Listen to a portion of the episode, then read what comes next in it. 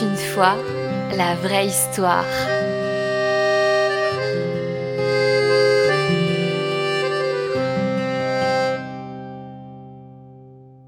Quel beau froid il fait aujourd'hui, dit le bonhomme de neige.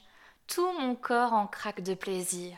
Et ce vent cinglant, comme il vous fouette agréablement. Puis, de l'autre côté, ce globe de feu qui me regarde tout béat. Il voulait parler du soleil qui disparaissait à ce moment. Oh, il a beau faire, il ne m'éblouira pas. Je ne lâcherai pas encore mes deux escarboucles. Il avait en effet au lieu d'yeux deux gros morceaux de charbon de terre brillant, et sa bouche était faite d'un vieux râteau, de telle façon qu'on voyait toutes ses dents. Le bonhomme de neige était né au milieu des cris de joie des enfants.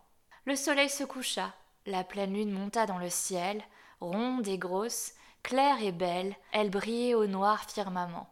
Ah. Le voici qui réapparaît de l'autre côté, dit le bonhomme de neige.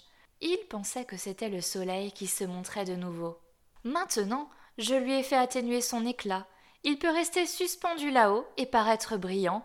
Du moins, je peux me voir moi-même. Si seulement je savais ce qu'il faut faire pour bouger de place, j'aurais tant de plaisir à me remuer un peu. Si je le pouvais, j'irais tout de suite me promener sur la glace et faire des glissades, comme j'ai vu faire aux enfants. Mais je ne peux pas courir. aboya le chien de garde. Il ne pouvait plus aboyer juste et était toujours enroué depuis qu'il n'était plus chien de salon et n'avait plus sa place sous le poil. Le soleil t'apprendra bientôt à courir. Je l'ai bien vu pour ton prédécesseur pendant le dernier hiver. Je ne te comprends pas, dit le bonhomme de neige. C'est cette boule là-haut qui m'apprendra à courir? C'est moi plutôt qui l'a fait filer en la regardant fixement, et maintenant elle ne nous revient que timidement par un autre côté. Tu ne sais rien de rien, dit le chien. Il est vrai aussi que l'on t'a construit depuis peu. Ce que tu vois là, c'est la lune. Et celui qui a disparu, c'est le soleil. Il reviendra demain. Et tu peux m'en croire, il saura t'apprendre à courir dans le fossé. Nous allons avoir un changement de temps. Je sens cela ma patte gauche de derrière. J'y ai des élancements et des picotements très forts. Je ne le comprends pas du tout, se dit à lui-même le bonhomme de neige, mais j'ai le pressentiment qu'il m'annonce quelque chose de désagréable. Et puis cette boule qui m'a regardé si fixement avant de disparaître et qui l'appelle le soleil, je sens bien qu'elle aussi n'est pas mon amie. aboya le chien en tournant trois fois sur lui-même. Le temps changea en effet. Vers le matin, un brouillard épais et humide se répandit sur tout le pays, et un peu avant le lever du soleil, un vent glacé se leva qui fit redoubler la gelée.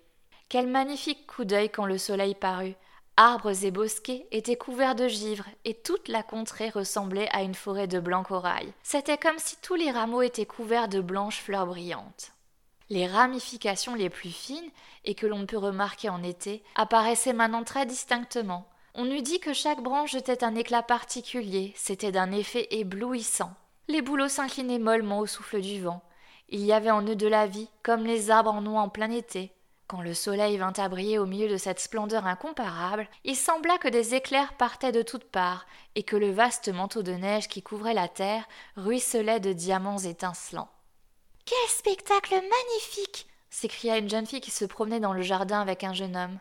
Ils s'arrêtèrent près du bonhomme de neige et regardèrent les arbres qui étincelaient. Même en été, on ne voit rien de plus beau.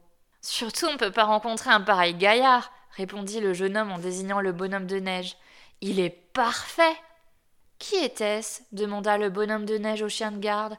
Toi qui es depuis si longtemps dans la cour, tu dois certainement les connaître. Naturellement, dit le chien. Elle m'a si souvent caressé, et lui m'a donné tant d'os à ronger. Pas de danger que je les morde. Mais qui sont-ils donc?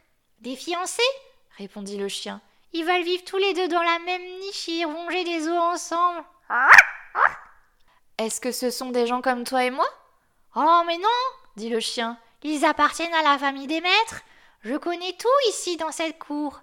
Oui, il y a un temps où je n'étais pas dans la cour, au froid et à la tâche pendant que souffle le vent glacé. Moi j'adore le froid, dit le bonhomme de neige. Je t'en prie, raconte. Mais tu pourrais faire bien moins de bruit avec ta chaîne, cela m'écorche les oreilles. aboya le chien.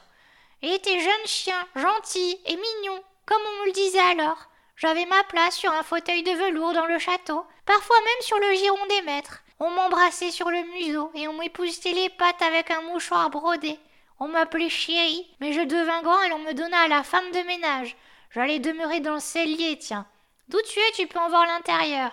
Dans cette chambre, je devins le maître. Oui, je fus le maître chez la femme de ménage. J'étais moins luxueux que dans les appartements du dessus, mais ce n'en était que plus agréable. Les enfants ne venaient pas constamment me tirailler, me tarabuster comme là-haut. Puis j'avais un coussin spécial et je me chauffais un bon poil, la plus belle invention de notre siècle, tu peux me croire. Je me glissais dessous et l'on me voyait plus. Tiens, j'en rêve encore. Est-ce donc quelque chose de si beau qu'un poil? reprit le bonhomme de neige après un instant de réflexion. Oh non, non, tout au contraire, c'est tout noir, avec un long cou et un cercle en cuivre. Il mange du bois au point que le feu lui en sort par la bouche. Il faut se mettre au-dessus ou en dessous, ou à côté, et alors rien de plus agréable. Du reste, regarde par la fenêtre, tu l'apercevras. Le bonhomme de neige regarda et aperçut en effet un objet noir, reluisant, avec un cercle en cuivre, et par-dessous lequel le feu brillait. Cette vue fit sur lui une impression étrange, qu'il n'avait encore jamais éprouvée, mais que tous les hommes connaissaient bien. Pourquoi es-tu parti de chez elle? demanda le bonhomme de neige. Il disait elle, car pour lui un être si aimable devait être du sexe féminin. Comment as-tu pu quitter ce lieu de délices? Il le fallait, bon gré mal gré, dit le chien. On me jeta dehors et on me mit à la tâche parce qu'un jour je mordis à la jambe le plus jeune des fils de la maison qui venait de me prendre à noce. Les maîtres furent très irrités et l'on m'envoya ici à la tâche. Tu vois, avec le temps, j'ai perdu ma voix, j'aboie très mal. Le chien se tut, mais le bonhomme de neige n'écoutait déjà plus ce qu'il lui disait. Il continuait à regarder chez la femme de ménage où le poêle était posé. Tout mon être en craque d'envie. Si je pouvais entrer. Sois bien innocent tout de même. Entrer, entrer, c'est mon vœu le plus cher. Il faut que je m'appuie contre le poêle, dussé-je passer par la fenêtre. Tu n'entreras pas dit le chien. Et si tu entrais, C'en serait fait pour toi. C'en est déjà fait de moi, dit le bonhomme de neige. L'envie me détruit. Toute la journée il regarda par la fenêtre. Du poêle sortait une flamme douce et caressante. Un poêle seul, quand il a quelque chose à brûler, peut produire une telle lueur, car le soleil ou la lune, ce ne serait pas la même lumière. Chaque fois qu'on ouvrait la porte, la flamme s'échappait par-dessous. La blanche poitrine du bonhomme de neige en recevait des reflets rouges.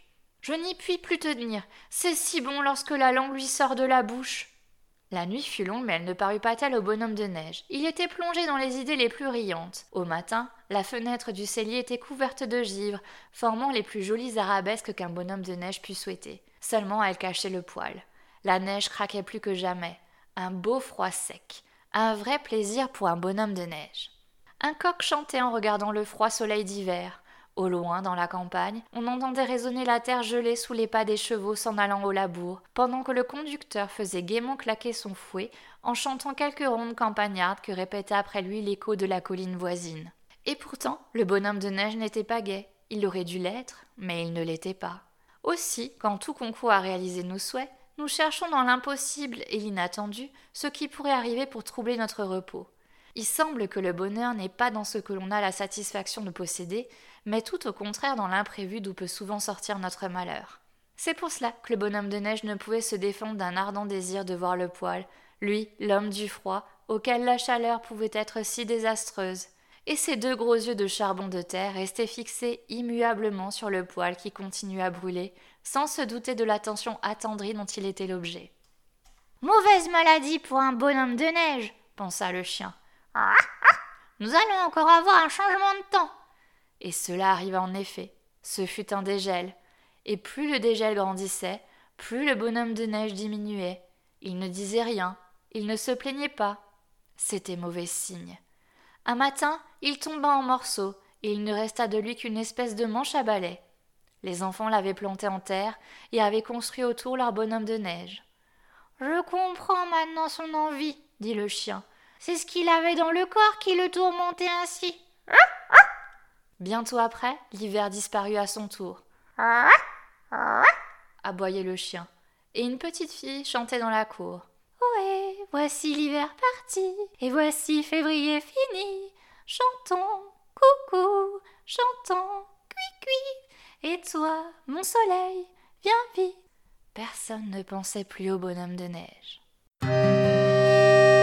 Bye.